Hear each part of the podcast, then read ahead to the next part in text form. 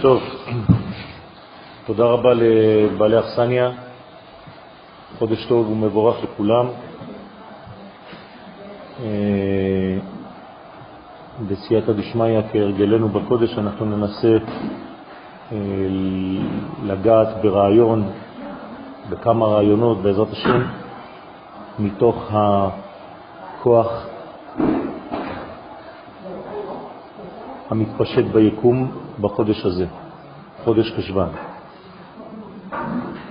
קראתי לשיעור רושם המבול, כיוון שהוא קשור למציאות של המבול, ותכף נבין לאן הדברים מגיעים. שמתם לב ששמתי לכם בכותרת את הצירוף של החודש, כי כבר עסקנו בזה בשנים קודמות, גם את המזל, אז הצירוף הוא ו' ה' ה' י', המזל הקרב, האות של הקרב זה נ', הכוכב מאדים, האות המיוחסת לו זה ד', כלומר ד' ונ' זה הקרב ומאדים, והחלק מאנה בכוח זה נא גיבור דורשי ייחודיך כבבת שמרם. זאת אומרת, אנחנו מבקשים מהקדוש ברוך הוא שדרך הגבורה, נא גיבור, דורשי ייחודיך, עם ישראל שהם דורשי הייחוד שלך, תשמור אותם כבבת עיניך, כבבת שמרים. זה החלק שמיוחס לחודש הזה, כלומר יש בחודש, בחודש הזה מנגנון לא פשוט, אבל אנחנו מבקשים מהקדוש ברוך הוא עזרה. אז כמובן שהשיעור אה, ייגע יותר בפנים המחשבתיים יותר, כיוון שעסקנו ממש בחלק היותר סכמטי בשנים שקדמו, יותר אה, לימודי פרופר, השייך לאותיות, למילים, לצירופים וכו'. בספר יצירה המליך אות נון בריח וחשבן בשנה. החודש הזה, חשבן, מיוחס לחוש הריח. כלומר, חוש הריח צריך להתפתח. צריך לדעת בחודש הזה להשתמש בחוש הריח, ומי שחושו חלש צריך להגביר את החוש הזה. איך מגבירים את חוש הריח? מגבירים את חוש הרוח. זאת אומרת שבהתפקחות האדם, גם החושים החיצוניים שלו אה, גדלים. זה אומר שהריח והרוח הולכים יחד. ולכן כדי לפתח את חוש הריח, שהוא דבר מאוד מיוחד במינו, שלא נפגם בחטאו של אדם הראשון, צריך לפתח את הרוח של האדם. אתם יודעים שיש לנו חמש מדרגות בנשמה, הרוח היא המדרגה השנייה, מלמטה למעלה, נפש, רוח. הרוח היא בעצם צד הזכר של האדם, לכן בחודש הזה צריך לפתח יותר את התנועה, ופחות להיות בשעננות. לכן האות הראשונה של הצירוף של החודש היא האות ו', שהיא אות מצד הזכר, ושתי האותיות הנקבות הן באמצע. ואנחנו גם מסיימים באות י' שהיא זכרית. כלומר, מתחילים בזכר, מסיימים בזכר ושתי נקבות באמצע. שזה אומר שזה התגברות כוח הרוח של האדם, הרוחניות של האדם, החלק שנותן רווח לדברים. הזוהר הקדוש בחלק ב', צדיק א' א', מסביר שהאות נון היא בסוד היראה, מקודשה בריחו, לדעת שיש בעולם הזה דין ודיין המשפיע טוב לצדיקים ונפרע מן הרשעים. הזוהר מסביר אותנו, מכניס אותנו למדרגה הבסיסית, אומר לנו, אל תחשוב שהעולם הזה אין לו משגיח, אין מי שמנהל את התנועה. יש ויש. יש דין ויש דיין, והכל נמדד במדידה מדויקת, והקדוש ברוך הוא בעצם נותן לכל אחד לפי המעשים שלו. כל זה קשור לאות נון. הזוהר קושר בין האות נון, הכפופה, זאת לא האות הישרה הסופית, אלא נון כפופה, לבין האות ה' האחרונה בשם י' כו' כלומר, הזוהר רואה לנכון לחבר בין האות נון הכפופה לבין האות ה'. הוא אומר שזה אותו דבר. אלו הן שתי אותיות מיוחדות, וידוע שהאות ה' מיוחסת לספירת המלכות. דרך אגב, זה גם מקושר לזוהר שלמדנו בלילה, ביום חמישי. נכון? למדנו על האות נון ועל האות ה'. אמרנו ששתי האותיות הללו מתחברות רק במין של עצמן. כלומר, כדי לכתוב נון, אני כותב עוד פעם נון, נון נון. כדי לכתוב ה', אני כותב פעמיים ה', ה', ה'. מה שאין דבר כזה בשום אות אחרת.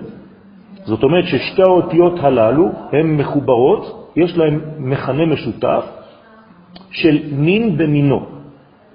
אלו הן אותיות שלא יודעות, לא אוהבות להתחבר לדברים אחרים. כן? אז האות ו' היא ו' החיבור, לכן היא, היסוד שלה היא כזה. זאת אומרת שחכמים אומרים לנו כאן שבעצם הנון והה מקבילות למלכויות. מה זה אומר למלכויות? הנון מקבילה למלכות העליונה שהיא בינה, והה מקבילה לאות המלכות האחרונה שהיא מלכות. מלכות עליונה בינה, מלכות תחתונה מלכות, נון והה. עכשיו, ידוע שהאות מיוחסת לספירת המלכות, ובלשון הזוהר עצמו, נון כפופה דה מטרוניטה. ככה הוא קורא לנון הכפופה, הוא קורא לה מטרוניטה. מה זה מטרוניטה? שולטת. זאת שבעצם מנהלת את המציאות התחתונה. מלך במשפט יעמיד ארץ, והוא שם אדני דינה דמלכותה. כך אומר הזוהר, כלומר האות הזאת מיוחסת למלכות, ממנה יוצאים הדינים, כלומר הגבורות והגבולות והמידות לעולמנו, כי עולמנו חייב מידות, כפי שלמדנו היום, שכשאין מידות, חז ושלום, אז אין כלים להכיל את האור, ואז כשאין כלים להכיל את האור, אז במקום שתרד, ש... שירד שפע ותורה, יורד חז ושלום מבול, כי אין בלימה. המבול הוא אנטיתזה של הבלימה. כשאין בלימה, כשאתה לא יודע לבלום בעולמך, אז בא מבול. מה זה לבלום? הקדוש ברוך הוא תולה ארץ על בלימה. כל העולם שלנו תולה, תלוי על בלימה. למה הכוכבים לא בורחים? למה הם נשארים תקועים באיזשהו מצב? יש להם גם תנועה. מאיפה באה התנועה של הכוכבים? מעצם העובדה שהם נמשכים לכוכבים אחרים, ויש איזה מין משיכה מכאן, מכאן, מכל הצדדים, והכוח של המשיכה הזה, זה מה שמסובב, בעצם מכניס את כל הכוכבים לתנועה. והנה, בחודש חשבן התחיל משפט דו המבול. אנחנו ממש עוסקים בפרשתנו, זה התחיל בחודש חשבן. כלומר, חודש חשבן יש בו התכונה של המבול. לפי מה שאמרנו עכשיו, מה צריך לעבוד בחודש הזה? על המידות. כדי שלא יחזור המבול, צריך לתת לכל דבר את המידתיות שלו, את השיעורים שלו. ואם אתה לא יודע לתת שיעורים, זה מה שאתה צריך ללמוד לעשות בחודש הזה.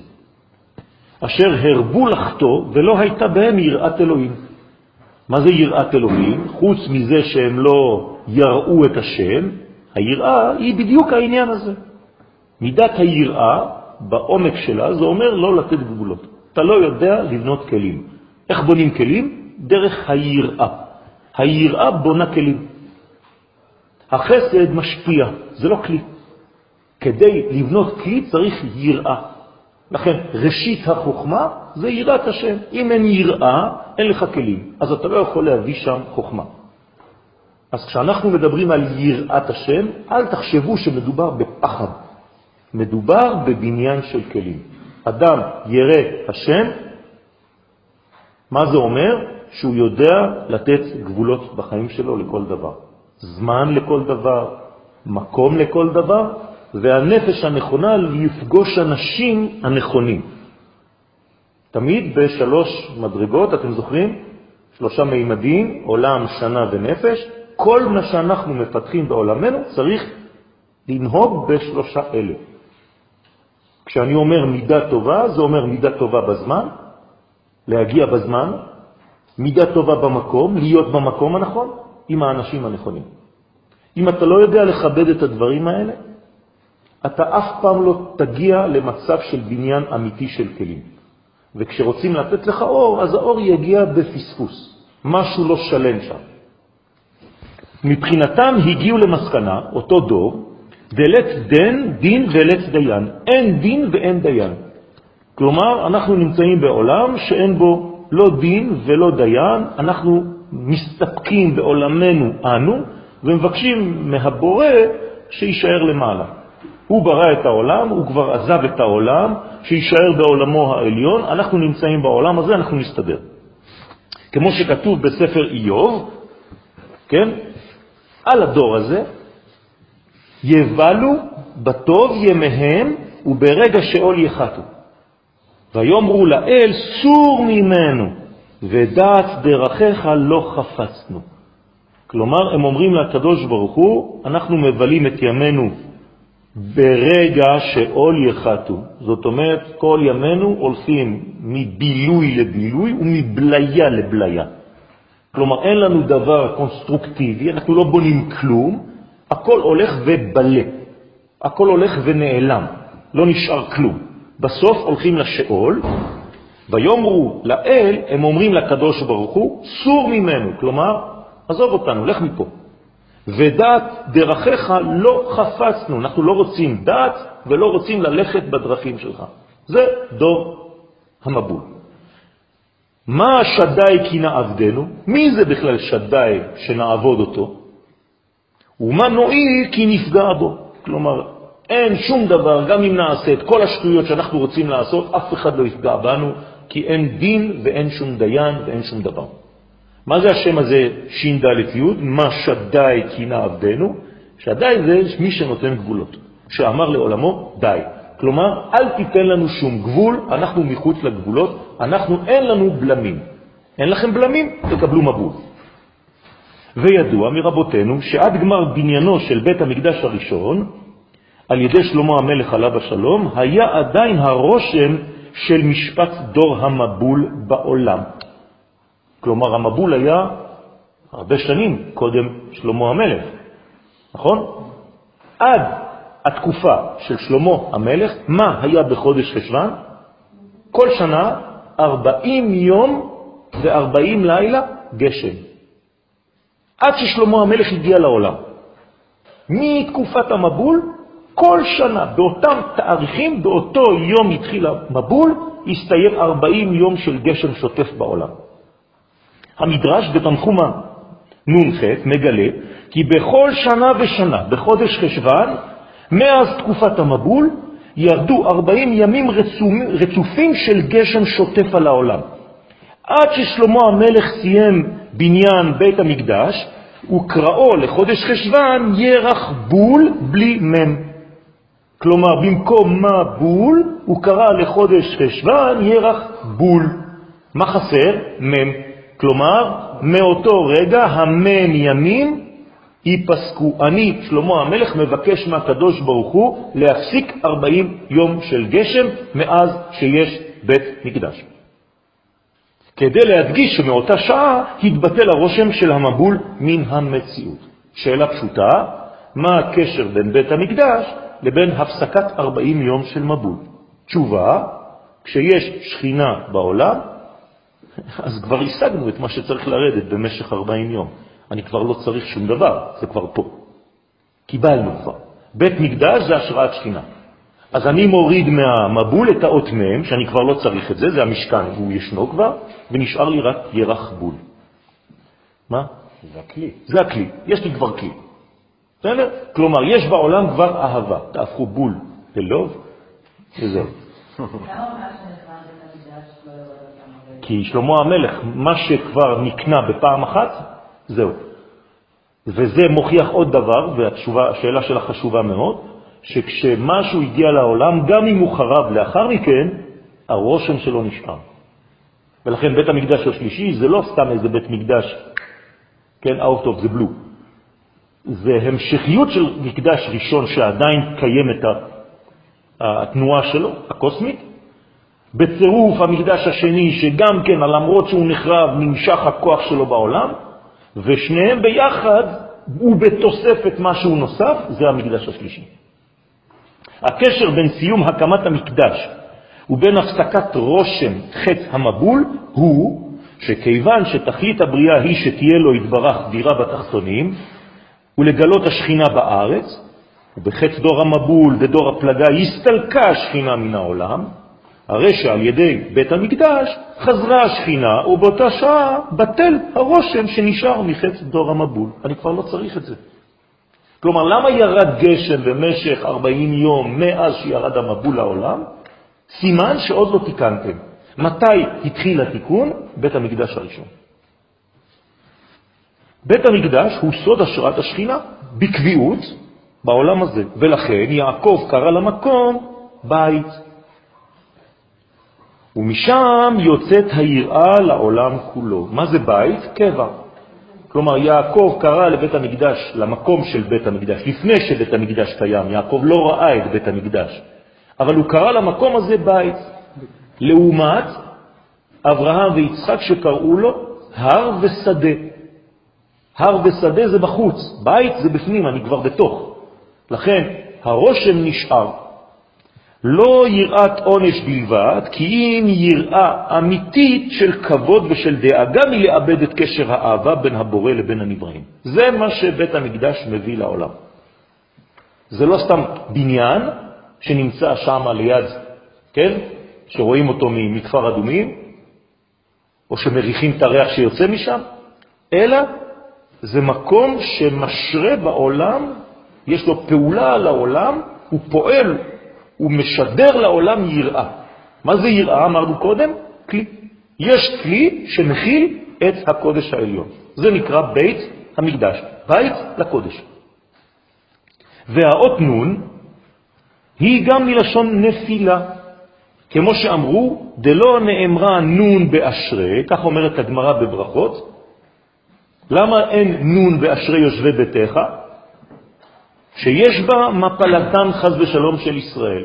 אז כדי לא להדגיש שעם ישראל עלול ליפול, אז נפלה לא תוסיף, קום בתולת ישראל. אז נמנענו מלכתוב את האות נון, אבל לפני רגע אמרנו שהאות נון היא עליונה מאוד. אז למה אתה דווקא נותן לנון את הדגש על הנפילה? למה אתה לא אומר שנון זה נפלאות? אתם מבינים את השאלה? זה פשוט. לקחת מה שרצית, בנית מהאות נון נפילה, אבל זה גם יכול להיות משהו אחר. אמרו שם, אפילו הכי שמחן דוד ברוח הקודש שנאמר, ודוד המלך מה עשה? הוא אומר, היום זה נפל. מה זה אומר שהאות נון נפלה? מה שאמרנו היום בבוקר, שהשמיים נופלים על הארץ. זה מה שהגויים פוחדים, וזה מה שעם ישראל בא לעשות. כל אומות העולם פוחדות מזה שהשמיים יום אחד יפלו לנו על הראש. אצל הגויים יש ביטוי כזה, הם פוחדים שהשמיים יפלו, בכל שפה. אצלנו זה ההפך, אנחנו מתפללים שיום אחד השמיים יהיו בעולם הזה. אנחנו רק רוצים לחבר. אז כשאין את הבניין הזה, אז הנון, שהיא החלק העליון השמימי, הוא נופל כביכול. כמו המשיח. כשהוא לא מצליח הוא נקרא בר נפל, נפל. אבל כשהוא מצליח הוא משיח. לכן עד היום כאילו הנון הזאת לא הצליחה ממש להתבטא בעולם הזה. כל פעם שהיא ניסתה לרדת, זה נשבר. זה הפך למבול, זה הפך לחטא העגל, זה הפך לכל מיני דברים. אבל דוד המלך בא ושמח את האות נון ואומר, סומך אדוני לכל הנופלים. זאת אומרת, אני כאן, מי זה דוד? המלכות. אני כאן כדי שלא תהיינה יותר נפילות. אני הדוגמה של המלך האופטימלי בעם ישראל. יום אחד יהיה מלך כמוני, יקראו לו משיח בן דוד, והוא זה שינהל את החברה האנושית לפי הערכים העליונים האלה. וכתיב סוכת דוד הנופלת. יש לו גם סוכה לאותו דוד, והיא תמיד נופלת. מסכן. מה זה סוכת דוד הנופלת? דמיינו לעצמכם שדוד בונה סוכה וכל שנייה היא נופלת. כלומר, היא במהלך המשכי של נפילה. למה היא צריכה ליפול כל הזמן? יש בעיה עם זה. כי סוכה היא דירת ארעי, לכן גם בעת שנראית כנופלת, היא נסמכת ואינה נופלת. אז זה נקרא סומך השם לכל הנופלים. כלומר, דוד המלך יודע שהסוכה היא דירת ארעי, ומה הוא עושה לסוכה הזאת? עושה שהארעיות הזאת תהיה בשביל להתגדל, בשביל להשתכלל, בשביל להתפתח. ברגע שהנון הזאת, שהסוכה הזאת נופלת, זה אומר שהסוכה שהייתה לי לפני עשר דקות נפלה. זה מכריח אותי לבנות סוכה יותר גדולה, יותר חזקה, יותר בנויה. אז אני כל הזמן בסוכת דוד הנופלת, אבל היא גם קמה, נופל וקם. פירוש, מידת מלכותו יתברך בעולם נמשכת תמיד, ולכן גם הנפילות הן לצורך עליות, כמו שנאמר, שבע יפול צדיק וקם. אנשים שנופלים לפעמים מתייאשים בגלל שהם נופלים.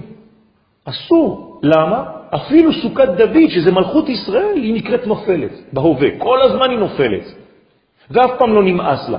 דוד כתב, סומך אדוני לכל הנופלים. כלומר, הקדוש ברוך הוא סומך לכל הנפילות. כל פעם שנפלתי, קמתי. כלומר, הלימוד הראשון בנפילה זה לקום. מי שלא קם כשהוא נופל, הוא בעצם מתייאש, הוא נכשל. לכן הנפילות הן חלק מהבניין, זה מה שאנחנו צריכים ללמוד כאן, שכל בניין המלכות של עם ישראל נבנית דרך נפילות. בתורת הקבלה זה נקרא מעבר מאחור לפנים ושוב פעם לאחור במדרגה יותר גבוהה וכו' וכו' וכו'. תמיד יש העלם. מה זה ראש חודש? למה בסוף החודש שעבר היה חושך טוטלי? זה אומר שיש כבר מלא דינים בעולם. בראש חודש מתחילה הערה חדשה של החודש שהולך, החודש זה הירח, שהולך ומתמלא. הירח מתמלא עכשיו, נכון? הוא התחיל כבר את המהלך שלו. לכן אנחנו אומרים תודה. איך אומרים תודה? הלב. אבל בסוף החודש שעבר, כלומר בימים של סוף החודש, היינו במצב של חושך. לכן הדינים שולטים בעולם.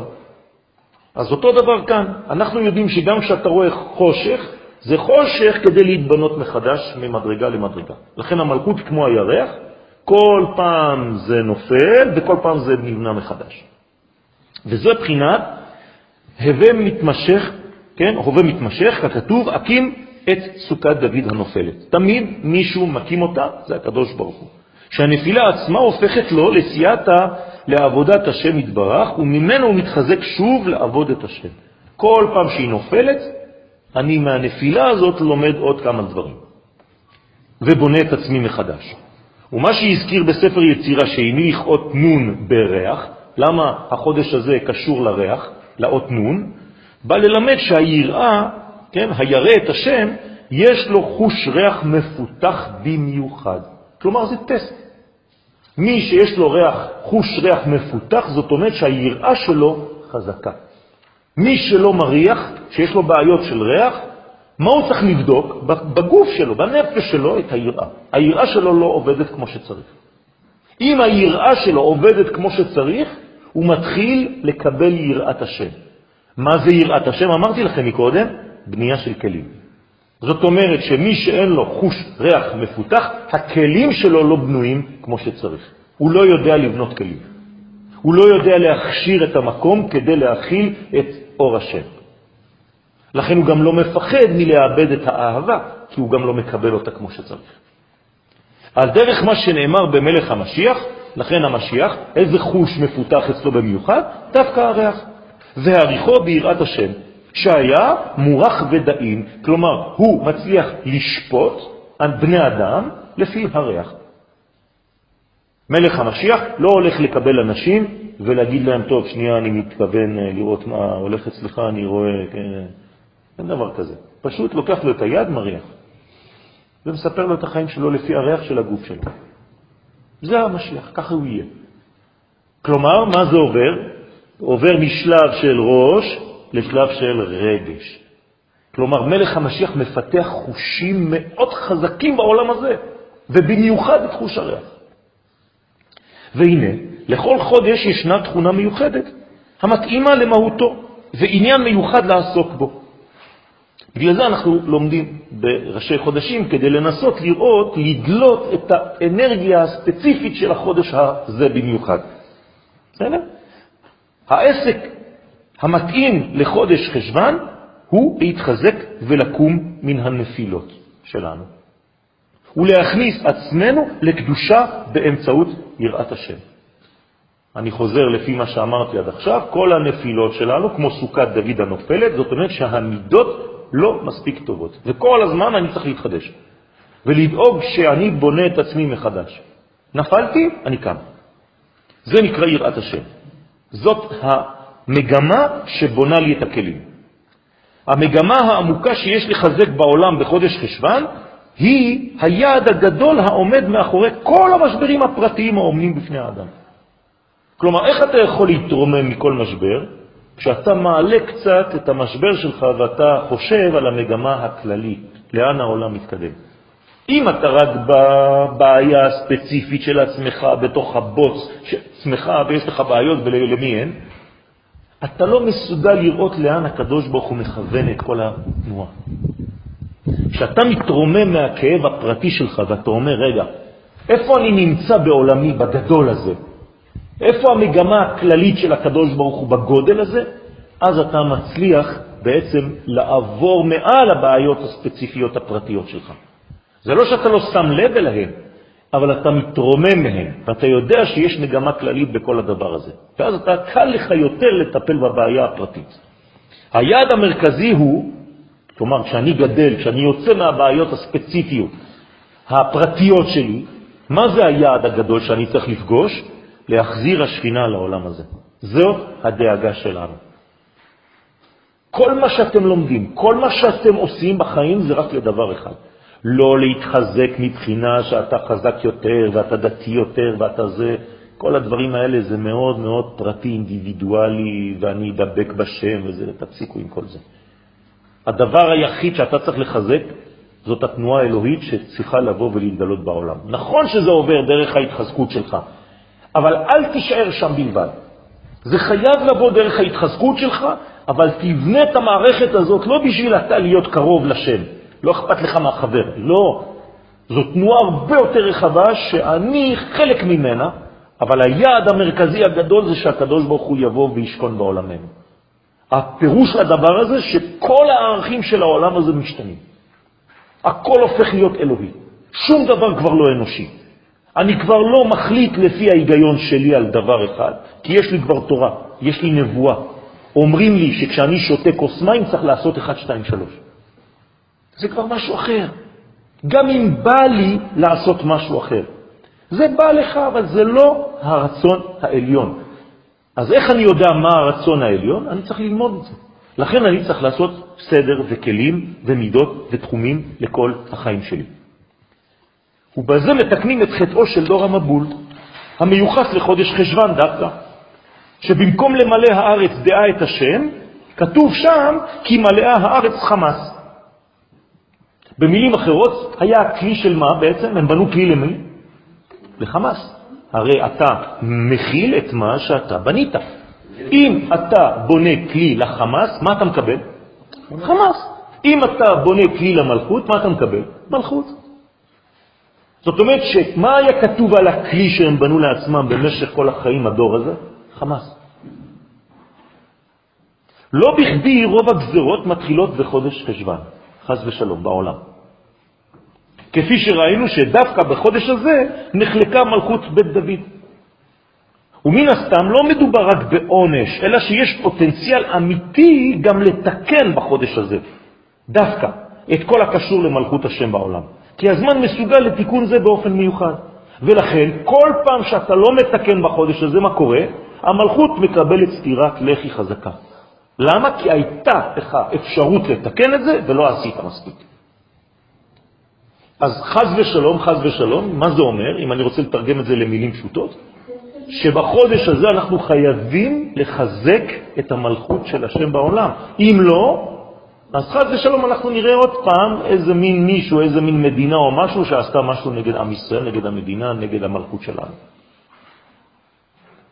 אז אסור לנו להיות שאננים. אני יודע שזה זה, זה האופי של החודש. אתם יודעים, יש לכם אחריות עכשיו, לא הייתם צריכים להגיע לשיעור. עכשיו באתם, אתם יודעים את זה.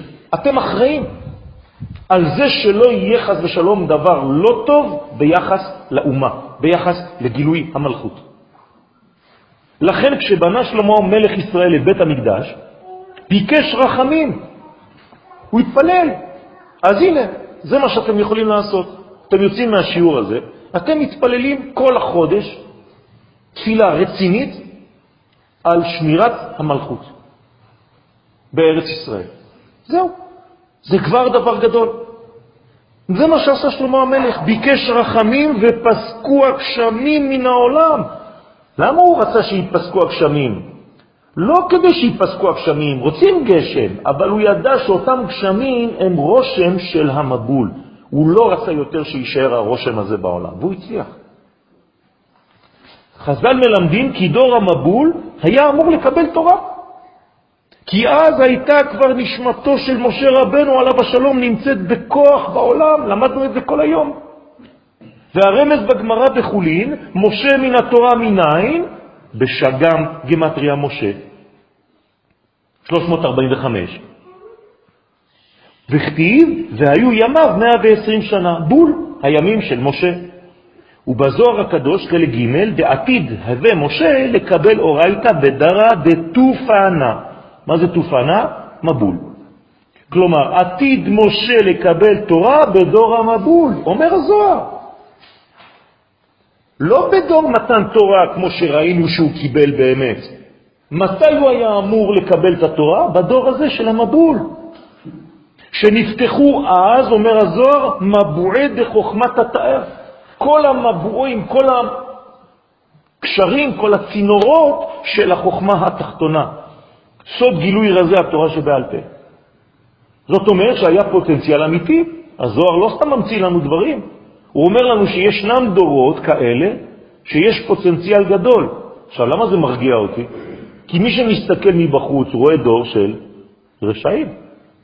ואם הזוהר אומר לך, והתורה אומרת לך שהיה פוטנציאל לקבל את התורה באותו דור, זאת אומרת שהרשעות שלהם הייתה כגודל האפשרות להיות כלים.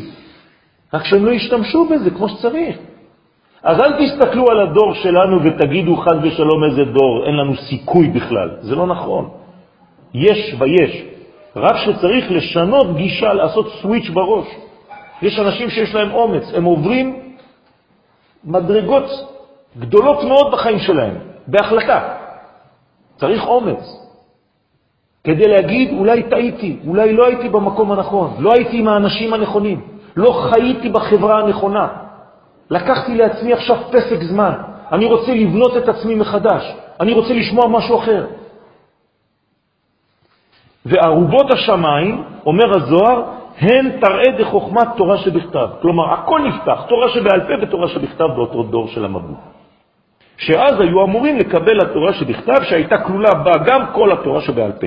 ממש כפי שמשה רבנו עליו השלום קיבל בזמנו מסיני, כדי איתה משה קיבל תורה מסיני ומסרה ליהושע. מה שקרה אז בתורה שאנחנו מכירים את הסיפור של מתן תורה, היה אמור לקרות הרבה קודם לכן, בדור של נוח. דקאי על תורה שבעל פה. כלומר, פרשת נוח הייתה אמורה להיות פרשת יתרו, של מתן תורה. כי את התורה שבכתב מסר משה לכהנים בני לוי. את התורה שבעל פה הוא מסר לעם ישראל, ליהושע. בזוהר הקדוש, חלק ב', וכתיב, ויהי הגשם על הארץ ארבעים יום. לא כתוב מבול, כתוב גשם, שהורידם ברחמים, כלומר הקדוש ברוך הוא הוריד את הגשם ברחמים. הסברנו כבר כמה פעמים מה זה רחמים, זמן. כלומר, במקום להוריד הכל בבת אחת, הוא הוריד טיפין טיפין. שאם ישובו, יהיו גשמי ברכה. אם בני האדם יעשו תשובה, אם בני האדם יתחזקו, יבינו מה זה הגשם הזה, אז זה הופך להיות רק גשמי ברכה, זה יישאר ככה. ככה אומר רש"י שם. והגמרא בבבא קמא, אין מים אלא תורה, אומרת לנו, מה זה המים האלה שירדו 40 יום? זה כמו התורה שמשה עלה לשמיים במשך 40 יום להביא לנו תורה. ואותם מים התחילו לרדת. אך כיוון שלא שבו וקלקלו באותו דור, נעשו מים זדוניים, מים לא טובים, ושטפו את העולם ושינו את צורתו. כמו שכתוב אחרי כן, ויהי המבול ארבעים יום. כלומר, הגשם פתאום השתנה למילה אחרת, מבול. לא ראינו את המילה הזאת בהתחלה, כתוב רק גשם. איך גשם הפך למבול? פשוט מאוד. יש שלב של טסט 40 יום. אם במשך 40 יום אתה לא משתנה, אתם יודעים ש-40 יום זאת מדרגה חשובה, כל פעם שאתם עושים תיקון בחיים זה 40 יום, כל פעם שאתם נכנסים למקווה, יש במקווה 40 שאה שאתם לא יודעים אפילו, אבל זה סוד, בתוך המקווה עצמו, זה 40. כל פעם שאתם רוצים ללכת ממדרגה למדרגה, אומרים לכם לעשות שינוי של 40 יום. אם אתה מפסיק לעשן 40 יום, יש לך סיכוי להמשיך. המספר הזה הוא לא סתם, זה מספר של התהוות, של עובריות, שאפשר לעבור ממדרגה למדרגה במשך הדבר הזה. כמו כן, לכן 40 יום עשינו תשובה. מאלול, מראש חודש אלול עד יום הכיפורים, בול, 40 יום. זה לא סתם המספר הזה. עוד מעט וננווה נהפכת. נביא, יונה הנביא. כמה זמן לפני הוא בא אצל ננווה? 40 יום. הוא אומר להם, עוד 40 יום. יש לכם 40 יום לתקן. כמו כן במדרש, בשמות רבה, ודעת דרכיך לא חפצנו. אתם זוכרים מי אמר את זה, נכון? דור המבול. לא רוצים ללכת לפי הדעת שלך. שבני דור המבול סרבו לקבל תורה ולא חפצו ללכת בדרכי השם. על זה כתיב, ביום הזה נבקעו כל מעיינות תהום רבה, רמז לאלף השישי. מתי זה האלף השישי? עכשיו. כלומר, אומר לנו פה המדרש, בשמות רבה, מתי ייפתחו כל מעיינות תהום רבה? באלף השישי, באלף שלנו. שאז ייפתחו תראה דחוכמתה, אומר המדרש, בדור שלנו ייפתחו הדלתות של החוכמה לעילה העליונה מאוד, למעלה, ומבועי דחוכמתה לטאטה, וגם המבועים של החוכמה שלמטה. כך אומר הזוהר. במילים אחרות, הדור שלנו, האלף שלנו, כל האלף הזה, ובמיוחד כשאנחנו יותר ויותר קרובים לסוף האלף השישי, אנחנו בפתיחה הזאת.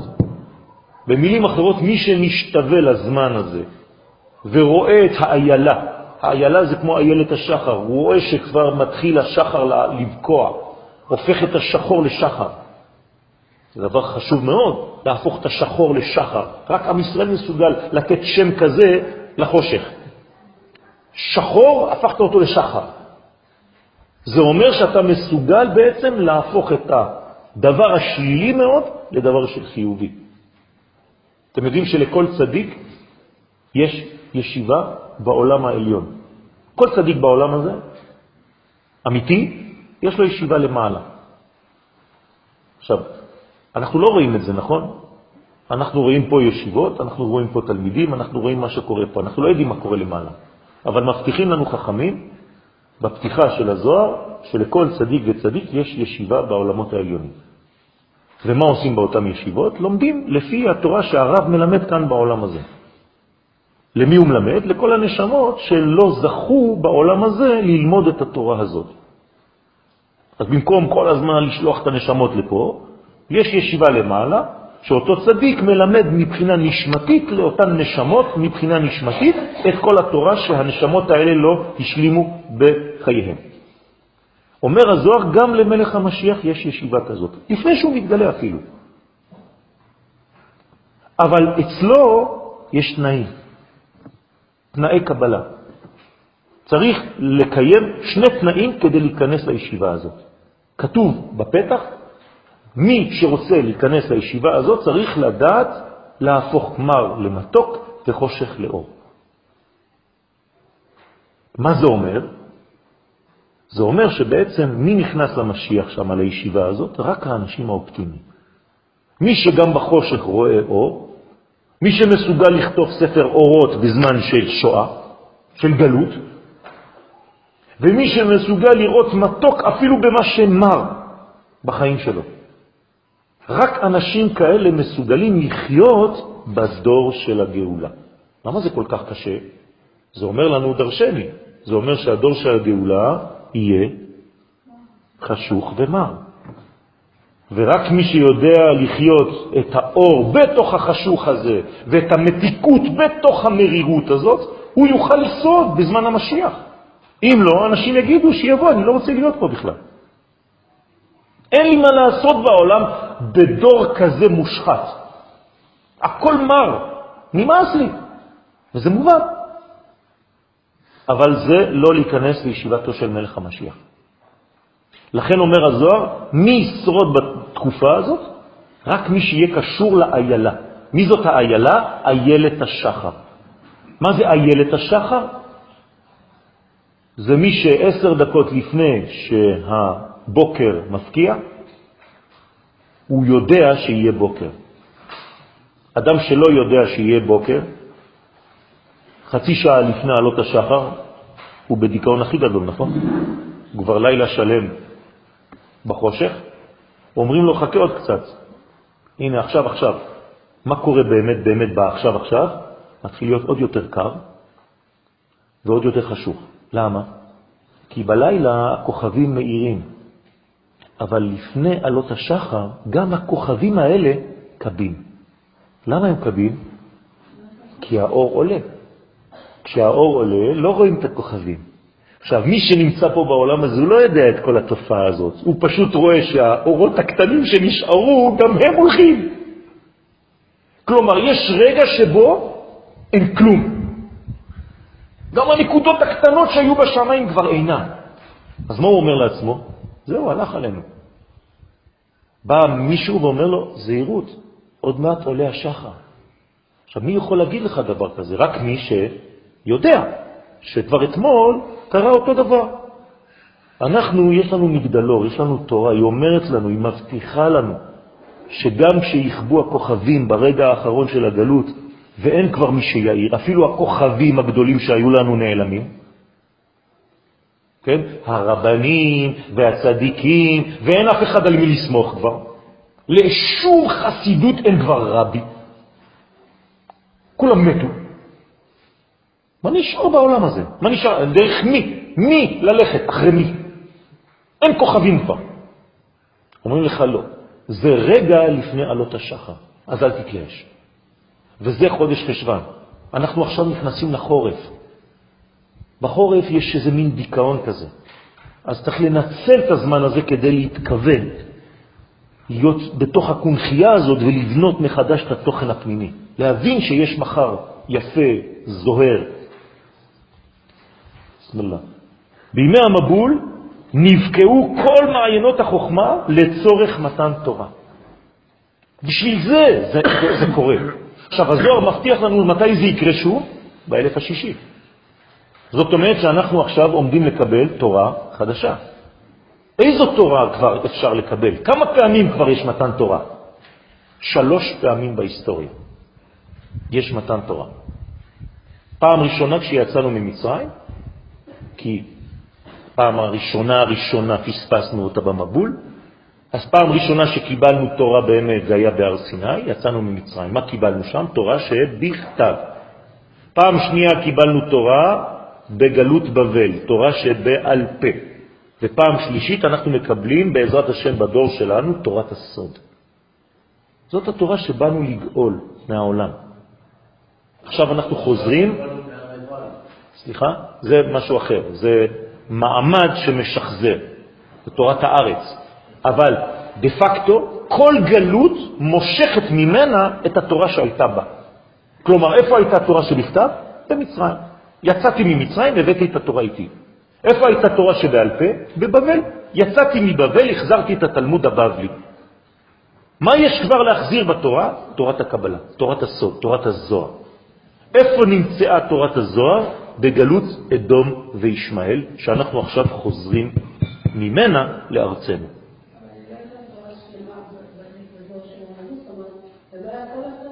אין. זה מדרגות, מדרגות שמגיעות לעולם הזה. כלומר, זה שלבים שלבים. הקדוש ברוך הוא לא נותן לנו בבלוק אחד הכל, הוא נותן לנו להסתגל. אז הסתגלנו במשך כבר כמעט שש אלפים שנה לכל התורות, עכשיו אנחנו, תורה חדשה מאיתי תצא. מהי התורה החדשה הזאת שהולכת לצאת? זה נקרא תורה של עתיק, תורה עתיקה מאוד, תורה פנימית מאוד, סתומה מאוד, שאנחנו צריכים לפענח אותה. ולכן צריך להכשיר את הכלים שלנו לדבר הזה. אני לא אומר לכם לבנות כלים סתם, כמו שאמרו לכם לבנות כלים לפני אלף שנה. לא, הכלים שאתם הולכים לבנות היום זה לא כלים שהולכים להכיל סתם מים, הם הולכים להכיל סודות. במילים אחרות, אם הכלי שלך לא מתאים לסודות התורה, אתה תתפוצץ כשהסוד יגיע. כמו המבול. זאת אומרת שלא סתם בונים כלים. כשאומרים לך לבנות כלי, אתה בונה אותו לפי מה? לפי האור שאתה אמור לקבל. לפי זה מה בנה נוח? כלי. איך קראו לכלי הזה? תיבה. כלומר, נוח ידע לבנות תיבה, כי הקדוש ברוך הוא אמר לו בדיוק את המידות שמתאימות למה? לתורה שהוא רצה לתת באותו דור.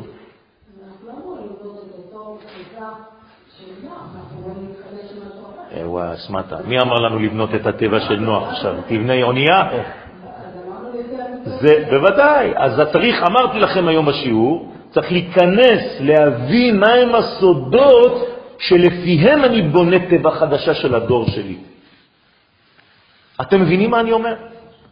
זה לא סתם כלים. עכשיו, איפה תלכו לבקש את זה? מי יגיד לכם, כמו שהקדוש ברוך הוא אמר לנוח, הנה המידות? את מי תלכו לבקש? אתם מבינים מה, מה אני אומר פה? הרי אני עכשיו אומר לכם, אני מודיע לכם חגיגית, שעוד מעט יש מתן תורה מספר שלוש של סודות. גדול מאוד, שמתחיל לרדת לעולם כבר עכשיו. אם אין לכם את הכלים כדי להכיל את התורה הזאת, ואתם ממשיכים ללמוד כפי שלמדתם תמול שלשום, אתם לא תוכלו לקבל את התורה הזאת. ה-level שלה היא הרבה יותר גבוה ממה שהכרתם עד היום. אתם פשוט תימסו.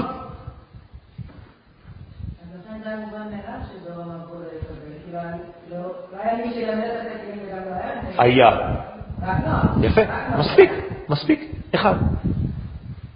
אחד שיודע לחנך את כולם. זוהי, זה תפקידו של מלך המשיח. בסדר? מה? בוודאי שהוא היה מלך המשיח של אותו דור. בכל דור יש משיח, בוודאי. אחריו אברהם, אברהם הוא המשיח בדור של נמרוד. אחריו משה, משה הוא המשיח בדור של יציאת מצרים. בכל דור יש משיח. מה זה משיח? מי שקיבל עליו את המשחה של הקודש, כלומר את חוכמת השם, זה נקרא משיח. הרי כל עם ישראל נקרא אל תיגעו במשיחי, כולכם משיחים. אתם מבינים כמה הראש שלנו התעווץ? יפה. עד שהוא לא בונה בית המקדש, אז הוא רק בחזקת משיח. אם הוא הצליח, בנה, אז הוא משיח ודאי. כן, ארץ ישראל היא הטבע. היא הטבע. כך אומר הזוהר, יש לה את המידות המתאימות לתורה הזאת. לכן נקראת תורת ארץ ישראל. זאת התורה שאני מדבר עליה, היא לא תורה של חוץ לארץ. אי אפשר ללמוד את התורה הזאת בחוץ לארץ. גם מי שיתאמץ. כל מה שכתב רבי נחמן בחוץ לארץ, הוא בעצמו אמר, אם הייתי כותב את זה בארץ ישראל, הייתי מבטל את הכל. אי אפשר, זה מדרגה אחרת, רבותיי, רק פה. כי זו תורה שבאה מהארציות. כלומר, אני לוקח רגב אדמה, ובתוך האדמה הזאת יש תורה. זה סוד גדול. זה נקרא תורת החומר. היא בתוך החומר, אבל היא הכי עליונה. תורה דעתיקה סתימאה. היום מבחינה מדעית, אני אגיד לכם משהו שאתם תתפלו, תגידו לה, אי אפשר, בלתי אפשרי, אבל זה מותר, מדעית. אפשר לצמצם את כל החומר של העולם ולשים אותו על השפיץ של העץ שלי. כל החומר של העולם שאתם מכירים. אתם מאמינים לזה? מדעית זה מוכח היום. למה? כי יש יותר אוויר מאשר חומר. אז אני מקבץ, מקבץ, מקבץ, דוחס, דוחס, דוחס, אני יכול להעמיד את כל העולם על השפיץ הזה. מה זה הדבר הזה? כלומר, רוב העולם מהו? ריק. הריק הזה, הלובן הזה, זאת התורה החדשה. כמה יש ממנה? כל החומר, אמרתי לכם, זה רק השפיץ הזה, זה כלום. זה הכל אילוזיה. זאת אומרת שאם הייתי באמת מבין ומאמין בזה, הייתי עכשיו יכול לעבור דרך הקיר, כי הכל ריק. למה אתה נתקע בקיר? הרי יש יותר רווח בקיר הזה מאשר חומר. שאל חיידק, קטן מאוד, כמה יש לו בין מולקולה למולקולה. אומר לך, זה כמו מתל אביב לירושלים, אני יכול לעבור באמצע בשקט. הוא יכול לעבור, לחצות את הקיר. מה זה אומר? מי שרוצה לעבור דרך החומר צריך להיות מאוד מאוד מאוד ענב, מאוד קטן. אם הוא מחשיב את עצמו ליש, הוא ייתקע בקיר.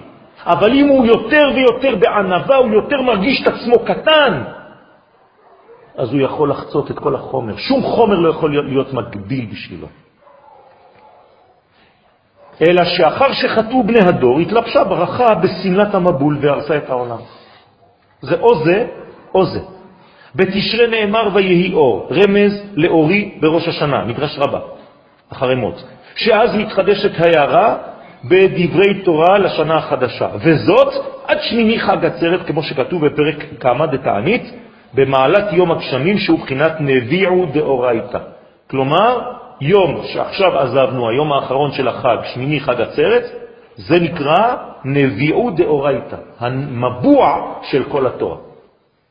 ומונים ארבעים יום משמיני חג עצרת כדי לקבוע את השפעת האור של התורה וההתחדשות בקרבנו. כלומר, מיום שמיני עצרת אני צריך לספור ארבעים יום. וכל יום מה אני עושה? מקבע בתוכי את התורה שהייתה שמה בחג שמיני, חג עצרת, בשמחת תורה. הייתה תורה גדולה, נכון? אפילו לא יכולנו ללמוד אותה מרוב שהיא גדולה. אז רק רקדנו, לא ידענו מה זה. אבל יש לך עכשיו 40 יום, מאותו יום, כדי להכניס ולהפוך את זה לקבע. זה מה שעכשיו עושים. אז חכמי הקבלה עובדים במיוחד בימים האלה לעוד יותר תורה ממה שהם רגילים לעשות. וכאמור לאל, כל שנה ושנה, בתקופה זו, היו יורדים גשמים במשך 40 יום רצופים. כלומר, למה ירדו הגשמים האלה? כדי להורות לנו שמשמיני חג עצרת עד 40 יום לאחר מכן יש ירידה של התורה לעולמנו. נכון שזה הפך להיות מבול, אבל הפוטנציאל הוא אותו פוטנציאל, זה ירידה של מה? של תורה, רק תשנה את הכלים שלך. אז למה שלמה המלך ביטל את הגשמים האלה? כי כבר לא צריך, היה לו בית מקדש. אבל אנחנו צריכים להתפלל שירדו הגשמים האלה. לכן מתי ביקשנו גשם? באותו יום, בשמחת תורה. עכשיו, מה זה הגשם שביקשנו? מתן תורה. ומי שמקבל את הגשם הזה בצורה האמיתית שלו, שהוא משיב את הרוח שאמרתי לכם מקודם, הוא מוריד את הגשם, אז הוא בן אדם אחר. זה לא סתם שירד זה raining today.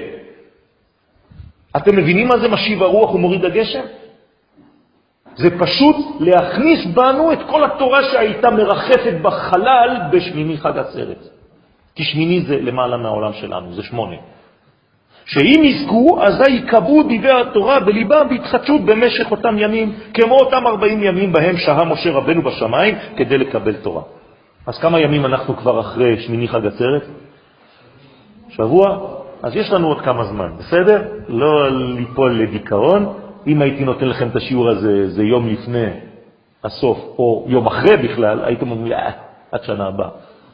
אבל יש לכם זמן עכשיו. יש לנו זמן עכשיו לעבוד על הדבר הזה ולהכניס את התורה ולקבוע אותה. מה זה לקבוע בלשון התורה? לגנוב, לגנוב. קבעת עיתים לתורה זה לגנוב. לגנוב מה? זמן. כי אם אתה לא תגנוב זמן, בחיים שלך אתה לא תלמד. אין זמן לאף אחד. מי שלא קובע זמן, מי שלא גונב את הזמן, לא יהיה לו. רק דבר הזה מותר. אמרתי לכם, כל דבר שאסור בתורה, מותר מצד שני. על זה כתוב, לא, תגנוב. לא, לא תגנוב. את זה אתה חייב לגנוב, תגנוב את הזמן. ואם לא יזכו חלילה, יתחדש רושם המבול בעולם. מה זה רושם המבול היום? הסברתי לכם את זה, שזה יובן טוב, אני לא רוצה שתצאו סתם באוויר. שמישהו, חז ושלום, איזה אומה מן האומות, יעשו איזה גזרה על מלכות ישראל, חז ושלום. כלומר, זה מאוד מאוד עכשווי, זה מאוד פוליטי, הייתי אומר. זה לא דברים בשמיים, זה פה. אם חז ושלום יש איזו גזרה של אומות העולם על מדינת ישראל החודש הזה, משמע שלא עבד בו כמו שצריך. אנחנו צריכים לעשות עבודה, זה רצינות, רבותיי. זה נפסק הדור של הלימודים כדי ללמוד. זה לימודים מעשיים עכשיו. אנחנו הולכים לראות תוצאות בשטח. וההצלחות של עם ישראל הן ההצלחות שלנו, ברצון שלנו ובאמונה שלנו, בוודאות הזאת. תופעה זו נמשכה עד בניין בית המקדש הראשון. היא תימשך אותו דבר אצלנו עד בניין בית המקדש השלישי. אותו דבר. על זה נאמר כי מציון תצא תורה ודבר השם מירושלים. זו לשכת הגזית שממנו יוצאת התורה לכל ישראל. סנהדרין פ"ו. יש להבין שדווקא אז התגלתה לשלמה המלך עליו השלום כל החוכמה התחתונה. אני עכשיו מוסיף לכם עוד אינפורמציה. מתי שלמה המלך קיבל את החוכמה שלו?